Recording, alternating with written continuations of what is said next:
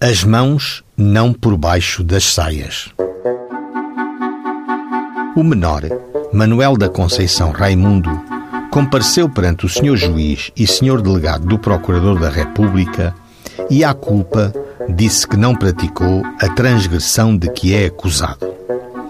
Os factos, segundo relatou, passaram-se do seguinte modo: andava com vários rapazes da sua idade de brincadeira pela rua e um deles, na altura que por eles passava uma rapariga, deu um encontrão no declarante, fazendo-o bater com a mão nas pernas dela, mas não por baixo das saias, como diz o autuante. Pediu desculpa e foi por ela desculpado. E, passando ele, juiz, a tomar também declarações ao pai do menor, declarou este chamar-se Manuel Raimundo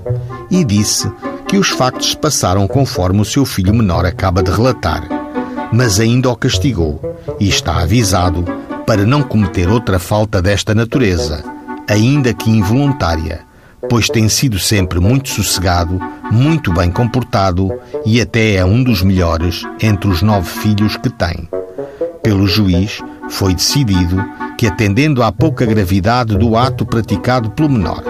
toque involuntário com as mãos na perna da rapariga, atendendo ainda à pouca idade do rapazola, e tendo este já sido castigado, ordenou a entrega do mesmo ao pai e que os autos se arquivassem.